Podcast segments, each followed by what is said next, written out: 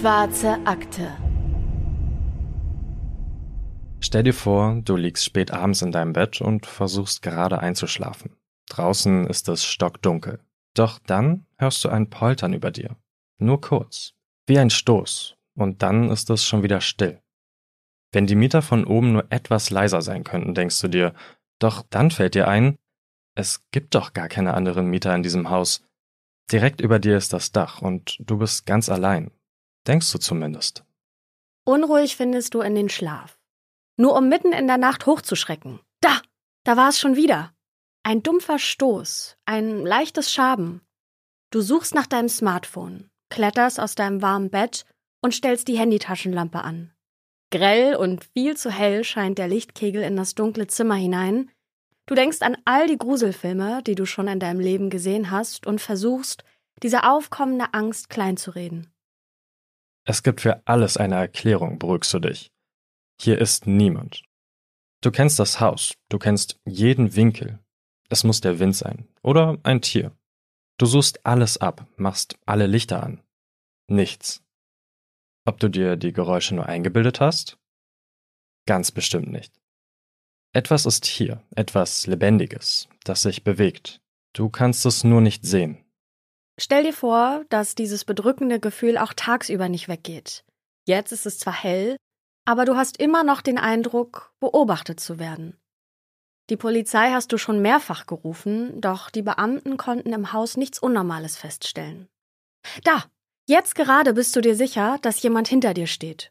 Du fährst herum, ein Schrei schon auf den Lippen und starrst in das leere Zimmer hinein. Dein Herz klopft wie verrückt und du ballst deine zitternden Hände zu Fäusten. Du musst hier raus.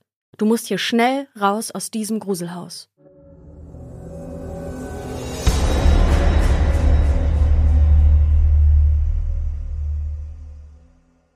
Und damit herzlich willkommen zu einer neuen Folge der Schwarzen Akte. Ich bin Anne. Und ich bin Patrick. Und wir freuen uns, dass ihr bei dieser, ja, sagen wir mal, besonders gruseligen Folge heute mit dabei oh seid. Gott, ja. ja, also ähm, mit mir hat diese Folge was gemacht, deswegen glaube ich, versprechen wir an der Stelle nicht so viel, oder? Ich, ja, auf jeden Fall. Ich kann bei dem Fall hier auch ganz besonders relaten, muss ich sagen. Ich hatte auch schon mal den Fall, dass ich zu Hause durch bestimmte Geräusche hochgeschreckt bin Oh und Gott. das hat sich eins zu eins angehört wie Einbrecher. Ich bin immer so jemand, der bei sowas eigentlich dann ganz schnell wieder einschläft und sich das auch versucht so zu erklären im Sinne von, es gibt keine Gespenster und so. Nachdem ich dann allerdings das zweite Mal schon dann von Oh so einem. Geräuschen aufgewacht bin, musste ich einfach raus mit dem Hockeyschläger schon bewaffnet. Du Ähm, hast einen Hockeyschläger zu Hause? ja, ich habe mal Hockey gespielt, Feldhockey. Und ähm, habe aber absolut gar nichts gefunden. Ähm, meine Eltern waren zu der Zeit auch überhaupt nicht zu Hause. Ich war komplett alleine. Und ich hatte auch in dem Moment wirklich das, das Gefühl, irgendwie in einem Geisterhaus zu sein. Was sich zum Glück rausgestellt hat, dass es nicht so ist. Es war nur ein Marder. Hast du das herausgefunden mit dem Marder oder wie, wie hat das sich haben das mir meine aufgeklärt? Eltern gesagt. Vielleicht ähm, haben sie mich auch angelogen, keine Ahnung. Ich weiß nicht, wie es jetzt in diesem Fall hier ausgeht. Bei mir immerhin ist rausgekommen, dass es kein Geisterhaus ist. Denn dieses Geisterhaus, um das es heute gehen soll, befindet sich in den USA, und zwar in Denver, der bevölkerungsreichsten Stadt im Bundesstaat Colorado. Es ist der Winter 1941-42 und draußen ist es bitterkalt. Die Temperaturen sinken unter den Gefrierpunkt. Wer kann, der bleibt zu Hause. Und wer schlau ist, der meidet das Geisterhaus. Immer wieder erzählt man sich in der Nachbarschaft von einem Licht, das man im leeren Haus hat flackern sehen, von einem schemenhaften Gesicht, das hinter einem Vorhang aufgeblitzt ist. Das Haus stand aber nicht immer leer. Über Jahrzehnte hat ein Ehepaar dort gewohnt und soweit man weiß, hatte das Paar dort ein ruhiges und glückliches Leben. Bis man den Mann eines Tages tot in dem Haus aufgefunden hatte. Brutal ermordet. Und um diesen Mord soll es heute gehen. Um den Mord im Geisterhaus. Und wir beginnen damit, über das Ehepaar zu sprechen, das bis zu jenem kalten Winter von 1941 ja ein eher recht friedliches Leben in dem Haus geführt hat. Philipp und Helen haben in jungen Jahren, gerade frisch verheiratet, das zu dieser Zeit noch ungruselige Haus gekauft. Er hatte einen Job bei der Eisenbahn und sie war für den Haushalt und die Kehrarbeit verantwortlich. Eine klassische Konstellation, mit der die beiden aber so glücklich waren damals. Dass die Frau zu Hause bleibt, das war in den 40er Jahren ja noch ziemlich normal. Ich kenne das ehrlich gesagt nicht so Ja, aus meiner ähm, ja, Großmutter, Oma-Generation, weil meine beiden Omas immer Vollzeit gearbeitet haben. Kann ich mich auch nur anschließen. Deswegen, ich kann damit jetzt nicht so relaten, aber bei Philipp und Helen war das eben damals so. Die beiden haben übrigens auch gemeinsame Kinder, die in dem Haus in Denver aufwachsen. 1941 sind die Kinder aber schon erwachsen und damit ausgezogen. Philipp ist Rentner und bezieht seine Rente von der ältesten Bahngesellschaft im Westen der USA. Er und Helen leben übrigens seit mittlerweile drei Jahrzehnten in diesem Haus. Sie haben auch ein gemeinsames Hobby. Sie lieben Musik und musizieren auch gerne selbst. Immer mal wieder veranstalten sie Jam-Sessions bei sich zu Hause und laden dafür die Leute ein, die sie aus dem örtlichen Musikclub kennen. Genau genommen handelt es sich dabei um einen Gitarren- und Mandolinenclub, bei dem Helen und Philipp gelegentlich auch Unterricht geben. Doch dann, am Anfang dieses Winters 1941, bricht Helen sich die Hüfte und muss für eine lange Zeit ins Krankenhaus. Mehrere Wochen ist Philipp allein, was für ihn mit mehr Problemen behaftet ist, als man denkt. Denn Helen hatte sich ja meistens um das Essen und den Haushalt gekümmert. Aber dafür springen die Nachbarn ein und helfen gerne. Sie laden Philipp zum Beispiel abends zum Essen ein, damit er eben nicht alleine essen muss und wenigstens eine warme Mahlzeit am Tag bekommt. Und sie geben ihm auch Reste fürs Mittagessen am nächsten Tag mit. An einem Abend im Oktober 1941 jedoch, da erscheint Philipp nicht wie abgemacht im Nachbarhaus. Die Nachbarin ist besorgt. Nicht, dass Philipp jetzt noch die Treppe runtergefallen ist oder vielleicht irgendwas Schlimmeres passiert ist. Deswegen beschließt sie, mal nachsehen zu gehen. Allerdings brennt kein Licht im Haus und auch alle Türen und Fenster sind verschlossen. Sie ruft, aber sie bekommt keine Antwort. Also holt sie noch andere Nachbarn zu Hilfe. Unter anderem ein jüngeres Mädchen. Dieses Mädchen schafft es schließlich, eines der Fensterschutzgitter zurückzuziehen und dann, von den anderen Nachbarn hochgehieft, durch das Fenster ins Haus zu klettern. Was keine gute Idee war, wie sich gleich herausstellen wird. Das Mädchen im Haus ruft nach Philipp, doch sie bekommt keine Antwort. Also geht sie immer weiter in das Haus hinein, schaut in den Zimmer nach, steigt die Treppe hinab ins Schlafzimmer und dann hören die Nachbarn draußen nur noch ihren lauten, panischen Schrei. Philipp liegt dort in einer Lache aus Blut. Er ist tot, offensichtlich ermordet. Sein Schädel wurde eingeschlagen, doch auch der Rest seines Körpers ist voller Blutergüsse und Prellungen. Es scheint, als wäre er lange und heftig geschlagen worden, auch nachdem er bereits tot war. Mehr als ein Dutzend Wunden finden sich an seinem Schädel. Die Polizei, die von den Nachbarn gerufen wird, steht vor einem Rätsel. Hatte Philipp Feinde? Wer ermordet auf so brutale Weise einen älteren, friedlichen Mann in seinem eigenen Heim? Und vor allem, warum? Dazu kommt, dass sämtliche Türen und Fenster ja verschlossen sind. Und damit meine ich nicht einfach geschlossen. Die Haustür war mit einem Schlüssel richtig abgeschlossen und sogar von innen mit einer Kette gesichert. Genauso die Hintertür. Wie also ist der Mörder in das Haus hinein und dann wieder herausgekommen? Oder befindet sich der Täter womöglich noch im Haus? Allein dieser Gedanke führt dazu, dass die Polizei das Haus extra gründlich durchsucht. Gibt es nicht vielleicht doch irgendeine unentdeckte Möglichkeit, hinein und wieder hinauszukommen? Die Beamten schauen sich wirklich jeden Winkel an, hinter jede Tür, in jeden Schrank, sie öffnen jede Klappe, durch die ein Mensch passen könnte, aber nichts. Das Haus ist leer. Der Mörder muss sich wohl einfach in Luft aufgelöst haben. Auf dem Schreibtisch finden die Polizisten Philipps Uhr und sein Portemonnaie. Das heißt, Raub kann als Motiv schon mal ausgeschlossen werden. Allerdings fällt ihnen etwas beim Kamin auf. Und zwar zwei eiserne Poker. Poker, ganz kurz als Erklärung, das sind meist eiserne, stabähnliche Werkzeuge, die zum Bewegen von glühendem Holz oder heißer Kohle im Kamin genutzt werden. Einer dieser beiden Poker ist vollgestaubt. Der andere allerdings, der ist blitzblank. So als sei er gerade erst gereinigt worden. Ja, wenn das mal nicht verdächtig ist. Die Frage nach dem Wie scheint also vorerst geklärt. Erschlagen mit dem Eisenpoker. Bleibt also die Frage nach dem Wer und dem Warum. Keine andere Spur, kein anderer Beweis lässt sich sonst noch am Tatort finden. Ein sehr merkwürdiger Fall. Das finden auch die Medien, die Philipps Tod als Mord im Geisterhaus betiteln.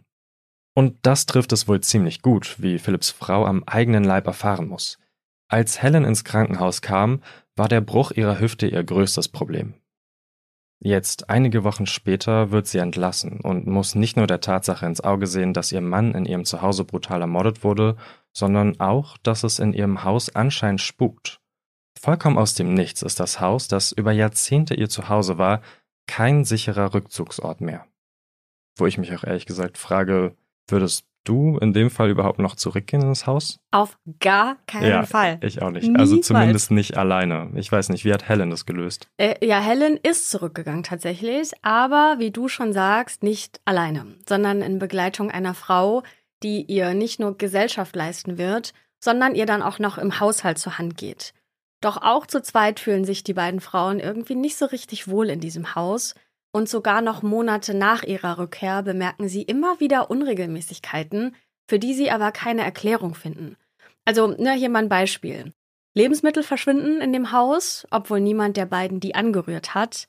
Gegenstände bewegen sich, wie von Geisterhand, denn einige Sachen, die stehen unerklärlicherweise dann nicht mehr an dem Platz, an dem sie vorher standen. Und dann sind da noch diese Geräusche. Ihr erinnert euch ja an den Anfang der Folge, dieses Poltern, diese Geräusche vom Dach. Das war nicht nur ein hypothetisches Szenario, sondern das ist in den Monaten nach der Krankenhausentlassung die gruselige Realität. Und es sind eben nicht nur die Geräusche, die Helen und der Haushälterin Angst machen, denn immer mal wieder riecht es auch echt eklig in einigen Zimmern. Eine Quelle für den Gestank können die beiden aber nicht finden. Die Haushälterin ist sich sicher, dass das Haus von einem Geist besessen ist. Und sie hat angeblich sogar eine persönliche Begegnung mit ihm. Folgendes soll sie erst Jahre später der Zeitung Denver Post erzählt haben, was wir für euch hier mal frei übersetzt haben. Ich hörte so etwas wie Klopfen. Ich hatte es schon zuvor gehört, aber ich dachte, es seien nur ein paar Spechte. Aber diesmal ging ich in die Küche und sah, wie die Tür zum Treppenaufgang sich langsam öffnete. Ein Fuß kam heraus, und dann sah ich eine dünne, weiße Hand an der Tür. Ich schrie, und der Geist duckte sich zurück in den Treppenaufgang, und ich hörte ihn die Treppe hinauflaufen. Sofort nach dieser Begegnung alarmiert sie die Polizei, und die durchsucht wieder das ganze Haus, findet aber nichts. Die Haushälterin ist sich aber sicher, dass hier etwas Übernatürliches seine Kreise zieht und hält es keine Minute länger in dem Geisterhaus aus. Sie kündigt ihren Job und sieht zu, möglichst viel Abstand zwischen sich und das verfluchte Haus zu bringen. Und damit wäre Helen jetzt also allein im Haus. Aber nicht für lange Zeit, denn ihr Sohn, der besteht darauf, seine Mutter zu sich zu holen. Zumindest so lange, bis klar ist, was hier wirklich abgeht. Und so steht das Geisterhaus monatelang leer.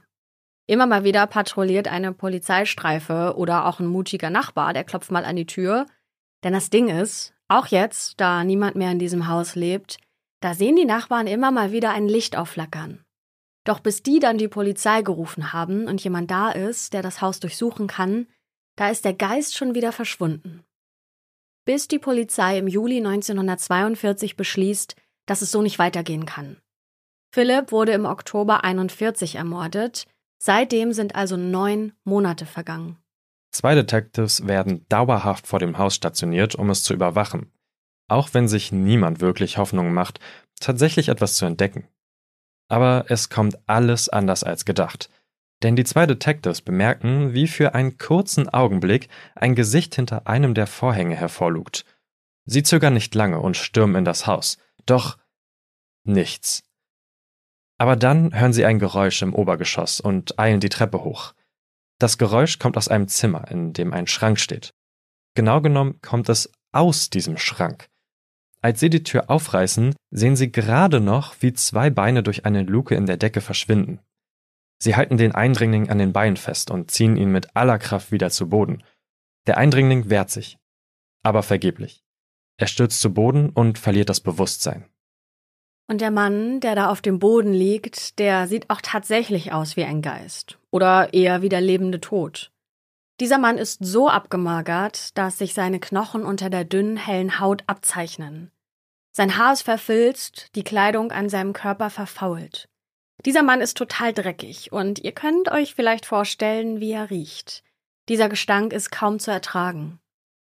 Damit wäre das Geisterrätsel also gelöst. Zumindest ein großes Stück weit. Wer dieser Mann ist und was er in dem Haus überhaupt gemacht hat, dazu kommen wir gleich. Aber erst wollen wir über diese Luke sprechen, durch die er verschwinden wollte. Diese Luke führt auf einen ziemlich kleinen Dachboden, der so klein ist, dass er von Helen und Philipp überhaupt nicht benutzt worden ist. Etwa 70 Zentimeter hoch und 1,50 Meter breit ist der Raum, also in etwa so groß wie ein etwas größerer Umzugskarton. Das Ding ist, die Polizei hatte diese Luke bei ihren ganzen Durchsuchungen sehr wohl gefunden und auch probiert, sie zu öffnen. Aber ohne Erfolg. Jetzt steckt einer der Ermittler seinen Kopf durch die Öffnung, um nachzusehen, was der Mann dort oben gemacht hat. Mehr als sein Kopf passt nämlich gar nicht durch. Er entdeckt ein Bügelbrett auf dem Boden, das wohl als provisorisches Bett gedient hat. Darauf dreckverkrustete Bettwäsche, alte Magazine, Dosen mit Lebensmitteln und ein selbstgebasteltes Radio, das in einer Steckdose steckt, die wohl von der Hauptstromversorgung des Hauses umgeleitet worden wurde. Eine nackte Glühbirne an der Decke beleuchtet den kleinen Raum mit einem schummrigen Licht und überall hängen Spinnweben. Und damit ist ziemlich eindeutig, dass der Mann hier oben also gelebt haben muss. Mit seiner mageren, schlachsigen Statur passt er leicht durch die Öffnung, auch wenn er sich in der Dachkammer selbst wohl ordentlich zusammenfalten musste, denn aufrecht stehen oder sitzen konnte er dort nicht. Die Kammer ist ja nicht mal einen Meter hoch. Das heißt, als die Polizei versucht hat, diese Klappe zu der Kammer zu öffnen, da hat sich der Mann dort oben befunden und vermutlich diese Klappe zugehalten, um nicht entdeckt zu werden. Die Polizei hat es dann dabei belassen. Von den Maßen her war es ja sowieso unwahrscheinlich, dass sich dort oben jemand aufhält. Unwahrscheinlich, aber nicht unmöglich, wie wir jetzt wissen. Das heißt, als Helen und die Haushälterin in dem Haus gelebt haben, hatten sie tatsächlich allen Grund, sich zu gruseln, denn der fremde Mann befand sich die ganze Zeit mit ihnen im Haus. Und auch schon, als Philipp noch allein dort gewohnt hat, als Helen im Krankenhaus war. Sämtliche Geistergeräusche sind auf diesen heimlichen Hausbesetzer zurückzuführen. Was für alle, die sich vor Geistern fürchten, eine Erleichterung sein sollte. Es ist kein übernatürliches Phänomen, das im Haus herumgeistert, sondern ein echter Mensch, was, wie ich finde, das Ganze aber nicht weniger gruselig oder auch irgendwie besser macht. Der Mann wird erstmal auf das Polizeirevier gebracht. Bevor es jedoch mit der Befragung losgeht, bieten die Detectives ihm erst einmal etwas zu essen und zu trinken an, was der Mann auch dankend annimmt. Als sein Hunger endlich gestillt ist, zeigt sich, dass er gar nicht groß befragt werden muss. Er erzählt bereitwillig seine Geschichte und gibt zu, dass er Philipp ermordet hat. Und das ist laut seinen Aussagen passiert. An jedem Oktobertag 1941, da entdeckt Philipp, der gerade von seinem Schläfchen auf der Couch aufgewacht ist, einen fremden, großen und abgemagerten Mann vor seinem offenen Kühlschrank. Die beiden müssen sich total erschrocken haben, einander zu begegnen, denn der Eindringling hatte eigentlich geglaubt, Philipp sei im Krankenhaus, um Helen zu besuchen, und hatte gedacht, er habe freie Bahn. Dass Philipp aber gar nicht gegangen war, sondern sich nur aufs Sofa gelegt hatte, das hat der Mann nicht mitbekommen. Es kommt zu einem Kampf zwischen den beiden. Philipp will dem Fremden mit seinem Gehstock eins überbraten, dieser wehrt sich allerdings mit einer alten Pistole, die er im Haus gefunden hatte. Doch statt Philipp damit zu erschießen, schlägt der Mann mit der Pistole auf ihn ein, bis diese sogar zerbricht. Philipp geht also zu Boden, doch kann sich wieder aufrappeln. Da greift der Eindringling nach einem der beiden Eisenpoker und schlägt so lange auf ihn ein, bis er tot ist. Und auch danach noch weiter. 37 Schläge zählt die Gerichtsmedizin später an Philipps Leiche. Und das, wo der ungebetene Gast ja eigentlich nur Essen stehlen wollte. Er reinigt also die Mordwaffe, stellt sie zurück und flieht in seine Dachkammer. Dort haust er bereits seit einigen Wochen und wird nach dem Mord dort auch bleiben. Als man ihn im Juli 1942 dort findet, lebt er bereits seit, und haltet euch fest, über neun Monaten in der kleinen Kammer. Ein Dreivierteljahr in einem Umzugskarton, in dem man sich nicht einmal aufrichten kann. Ein Dreivierteljahr ohne warmes Essen, ausreichend Wasser zum Trinken ohne eine Dusche oder eine Toilette. Wir haben hier eine Zeichnung vorliegen, die 1942 in der Sonntagszeitung The American Weekly veröffentlicht wurde. Die könnt ihr euch parallel auch gerne mal anschauen, denn die haben wir in den Shownotes verlinkt. Und darauf ist zu sehen, wie der Mann zusammengekauert auf dem Dachbalken sitzt, umgeben von Vorratsdosen, von Tassen und Schalen. Und vor ihm ist auch diese Luke zu sehen, die wirklich verdammt klein aussieht. Und da muss man sich schon sehr zusammenquetschen, um dort durchzupassen. Damit wären aber noch lange nicht alle Fragen geklärt. Was noch super interessant ist zu besprechen, ist, wer ist denn dieser Mann jetzt eigentlich? Und wie ist er überhaupt in die Dachkammer gekommen? Und was passiert mit ihm, nachdem er festgenommen wurde? Lasst uns also erstmal über die Identität des Mannes sprechen. Sein Name ist Theodore und ob ihr es glaubt oder nicht, er ist ein alter Freund von Philip und Helen aus dem Gitarren- und Mandolinenclub, der, in dem sie Musikunterricht gegeben haben. Aber fangen wir ganz von vorne an. Werbung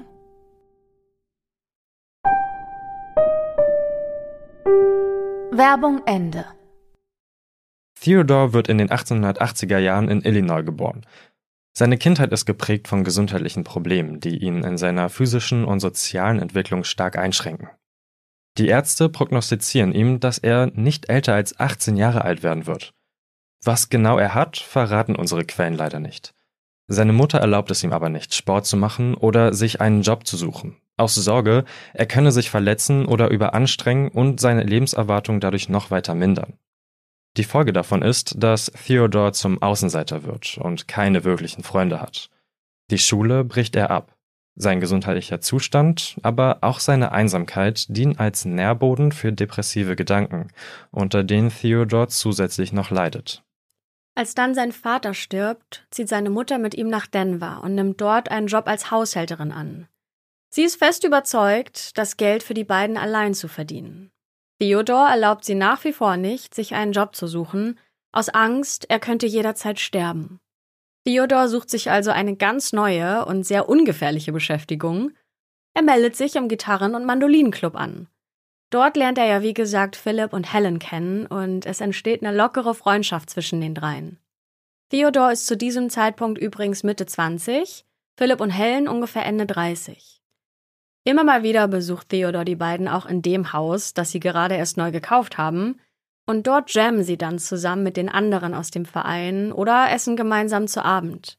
Zwar genießt Theodor diese Abende sehr, Allerdings sind sie auch der Geschmack eines Lebens, das ihm aufgrund seiner Gesundheit verwehrt bleiben soll. Dieses Wissen lässt Theodor immer bitterer werden, und so wendet er sich von einer der wenigen Freuden ab, die ihm im Leben vergönnt sind. Er zieht es vor, allein zu sein. Dort muss er sich keinen Blicken anderer Menschen stellen, muss sich keine Hänseleien anhören und nicht so tun, als würde er sich am Glück anderer erfreuen, wenn er selbst dieses Glück niemals wird haben können. Es fehlt Theodor an Lebenslust, Woher soll er sie auch haben, wenn er sein Leben nie hat sorgenfrei leben können? Seine besorgte Mutter verbietet ihm Sport zu machen oder arbeiten zu gehen. Und dann ist da noch die Tatsache, dass er noch nie eine Freundin hatte. Was bleibt ihm da noch? An einem Punkt hört er komplett auf, Philip und Helen zu besuchen, und es werden Jahrzehnte vergehen, bis er wieder bei ihnen auftaucht. Die Prognose schwebt wie ein ständig präsenter Todesengel über ihm. Insgesamt vier Jahre sind Theodore und seine Mutter in Denver, doch dann stirbt sie. Er ist zu diesem Zeitpunkt 29 Jahre alt und hat damit seine prognostizierte Lebenserwartung schon lange überschritten. Wirklich gut geht es ihm damit aber nicht. Das Leben ist für ihn ein ziemlicher Kampf, der nicht leichter wird, jetzt da er auf sich alleine gestellt ist, denn seine Mutter hat ihm nichts hinterlassen. Man hatte sie vor ihrem Tod nämlich um ihr gesamtes Vermögen und das Haus betrogen. Vielleicht ging es dabei um eine Wette, aber unsere Quellen sind da leider nicht ganz deutlich. Theodor jedenfalls bemüht sich um einen Job, scheitert aber immer wieder.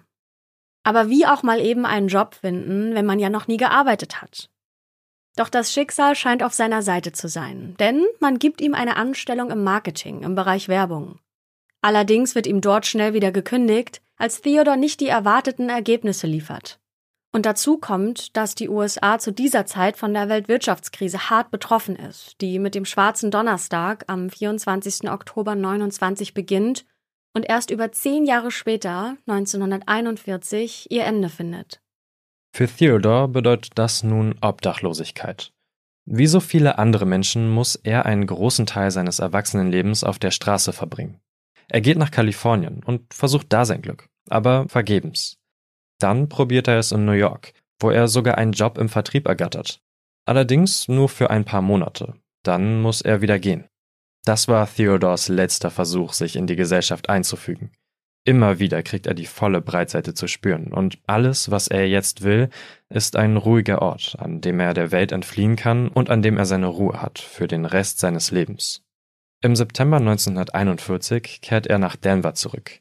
Er erinnert sich an Philip und Helen, die damals ja sehr nett zu ihm waren, und will Kontakt zu ihnen aufnehmen. Vielleicht sind die beiden ja immer noch großzügig und haben eine Mahlzeit oder ein warmes Bett für ihn.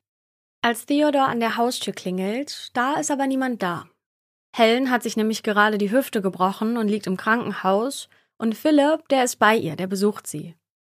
Also beschließt Theodor, von Hunger getrieben, auch ohne Einladung einzutreten. Denn die Tür ist nicht abgeschlossen, wie das in dem Teil der Stadt so üblich ist. Er sucht im Haus nach etwas zu essen und nach Geld. Und er findet noch viel mehr. Denn in einem Schrank entdeckt er oben in der Decke eine Klappe, die zu einem kleinen Hohlraum unter dem Dach führt. Und Theodor, der von der Welt da draußen nichts mehr erwartet, der überlegt auch gar nicht lange und zwängt seinen abgemagerten Körper durch diese Öffnung. Damit hat er endlich den Ort gefunden, an dem er seine Ruhe hat. Ein Ort, an den ihm niemand stören wird. Theodor gibt sich aber nicht zu erkennen, als Philipp zurück nach Hause kommt. Philipp ist zu diesem Zeitpunkt Mitte 70 und hat auch nicht mehr das beste Gehör, und deswegen merkt er nicht, dass ein ungebetener Gast bei ihm eingezogen ist. Zunächst kriecht Theodor nur aus seinem Versteck, wenn Philipp nicht da ist, wird dann aber immer waghalsiger. Er soll im Verhör mit der Polizei dazu Folgendes gesagt haben. Immer wenn ich ihn unten hörte, blieb ich sehr still. Dann wurde ich mutiger und lief wie ein Schatten hinter ihm her, von Raum zu Raum. Es war wie ein Spiel für mich, ein Kick. Es war das erste Mal in meinem Leben, dass mir jemand ausgeliefert war, obwohl ich ihn ja gar nicht verletzen wollte. Dann, da lebt Theodor schon circa fünf Wochen in der Dachkammer, kommt es zu dem überraschenden Treffen der beiden Männer vor dem Kühlschrank und das Schicksal nimmt seinen Lauf. Es war nie Theodors Plan, Philipp zu ermorden. Die Tat begeht er aus dem Affekt heraus – es war, wie er der Polizei gegenüber beteuert, eine Entscheidung, die er im Bruchteil einer Sekunde getroffen hat. Für ihn war es auch eine logische Konsequenz, nach dem Mord in der Dachkammer weiterzuleben. Wo sonst hätte er danach hingehen sollen? Dass Theodor es so lange, nämlich ja mehr als neun Monate, in dem kleinen Raum ausgehalten hat, das ist wirklich unvorstellbar. Wie hat er das gemacht? Dem kleinsten Beamten der Polizei wird nun, nach der Festnahme, das große Vergnügen zuteil, auch in diese Kammer hineinzuklettern, denn alle anderen Kollegen, die passen nicht durch die Öffnung. Das Ding ist nur, dort oben stinkt es bestialisch. Theodor hat sich in der ganzen Zeit dort oben nicht gewaschen und seine ganzen Ausscheidungen in einem Behälter gesammelt. Und entsprechend dauert es auch nicht lange, bis dieser kleine Beamte sich von dem Geruch übergeben muss. Und dazu noch diese Enge. Das muss wirklich heftig gewesen sein. Einer seiner Kollegen sagt dazu, ein Mensch muss eine Spinne sein, um es dort oben lange auszuhalten. Und genau so entsteht auch der Spitzname für den Geist des Hauses, nämlich Denver Spider-Man. Die Medien greifen das Zitat des Detectives auf und verbreiten daraufhin den Namen Denver Spider-Man in der Öffentlichkeit. So unvorstellbar das für uns auch ist, so viele Monate ohne richtiges Essen, einem gemütlichen Bett und einer warmen Dusche in so einer engen Kammer zu hocken, so unwahrscheinlich ist es, dass Theodore dieses Schicksal aus freien Stücken für sich gewählt hätte. Überlegt mal, im Winter ist es unglaublich kalt da oben. Theodore muss wahnsinnig gefroren haben. Trotz allem, trotz der Kälte, dem Gestank, der Enge, mangelndem Wasser und Nahrung, mangelnder Hygiene und mangelndem Tageslicht, trotz allem zieht er diesen kleinen Raum der Welt da draußen vor. Was sagt das über diese Welt da draußen aus, über unsere Welt? Theodor hat es probiert, ein Teil der Gesellschaft zu werden, ist aber immer und immer wieder gescheitert. Doch statt dass jemand seine Not sieht, ist alles so weitergelaufen wie immer, und Theodor wurde in die Obdachlosigkeit gedrängt. Sein Schicksal ist eines von vielen Menschen, die abseits der Gesellschaft ihr Leben auf den Straßen fristen. Man kann diesen Fall auch als Anlass nehmen, einfach mal darüber nachzudenken, wie wir als Gesellschaft mit obdachlosen Menschen umgehen. Wer weiß, vielleicht hätte es in Theodors Leben ja irgendwas verändert, wenn ihn jemand in seiner Not gesehen hätte. Wenn man ihm einen Unterschlupf geboten hätte, der ihm Schutz vor der für ihn vielleicht zu großen Welt geboten hätte Dann wäre er vielleicht niemals in diese Notlage gerutscht, wäre vielleicht nicht in Philipps Haus eingebrochen, hätte sich nicht in der Kammer verkrochen und es wäre vielleicht nicht zu diesem tödlichen Kampf gekommen. In jedem Fall ist seine Festnahme eine positive Wendung an Theodors Leben. Und auch, dass er 1942 zu lebenslanger Haft verurteilt wird. Denn das Gefängnis ist definitiv ein Upgrade für ihn. Warmes Essen, eine richtige Matratze, eine Heizung und ein eigener Rückzugsraum. Einige Jahre lebt er noch hinter Gittern und im Alter von knapp 85 Jahren stirbt er im Gefängniskrankenhaus und wird damit ganze 67 Jahre älter, als es ihm die Ärzte damals vorausgesagt haben. Wie anders sein Leben auch hätte verlaufen können, wenn er diese Prognose nicht gekriegt hätte. Doch bevor wir diese Folge abschließen, noch ein kurzer Exkurs. Denn dass sich jemand heimlich in einem Haus versteckt, auch wenn der Raum noch so klein und unmöglich scheint, ist tatsächlich gar nicht so selten, wie man das denkt. Ja, 2014 zum Beispiel, da stellt ein Mann in China fest, dass Nahrung und Geld in seiner Wohnung fehlen und entdeckt dann einen ungebetenen Gast in dem Kriechraum über seiner Wohnung, der dort drei Monate lebt. Der ist sogar immer mal wieder runtergekommen und hat in der Küche gekocht, während der Mann bei der Arbeit war. Etwas ähnliches ist auch 2018 in Japan passiert, als ein Mann seine schon ältere Mutter besuchen möchte und feststellt, dass seit fünf Monaten ein Fremder in ihrer gesamten ersten Etage wohnt. Da sich die Mutter selbst nur noch im Erdgeschoss aufgehalten hatte und ihr Gehör auch nicht mehr das Beste war, hat sie gar nicht gemerkt, dass da noch eine fremde Person in ihrem Haus lebt. Dieser ungebetene Gast übrigens hat sogar seine Schuhe vorne an der Haustür abgestellt und niemand hat das bemerkt. Komplett irre, aber es geht noch gruseliger. 2012 wacht eine Frau in den USA von einem donnernden Krach über ihrer Decke auf und findet heraus, dass ihr Ex-Freund dort heimlich auf dem Dach wohnt, von dem sie sich vor über zwölf Jahren getrennt hat. Dazu stellt sich heraus, dass dieser Ex-Freund die Frau durch einen Spalt im Belüftungsschacht beobachten konnte, während diese schlief. Und noch eine Story. Ein Junge begegnet in der Küche einem Eindringling, doch als er seinen Eltern davon berichtet, tun die das nur als Fantasie ab.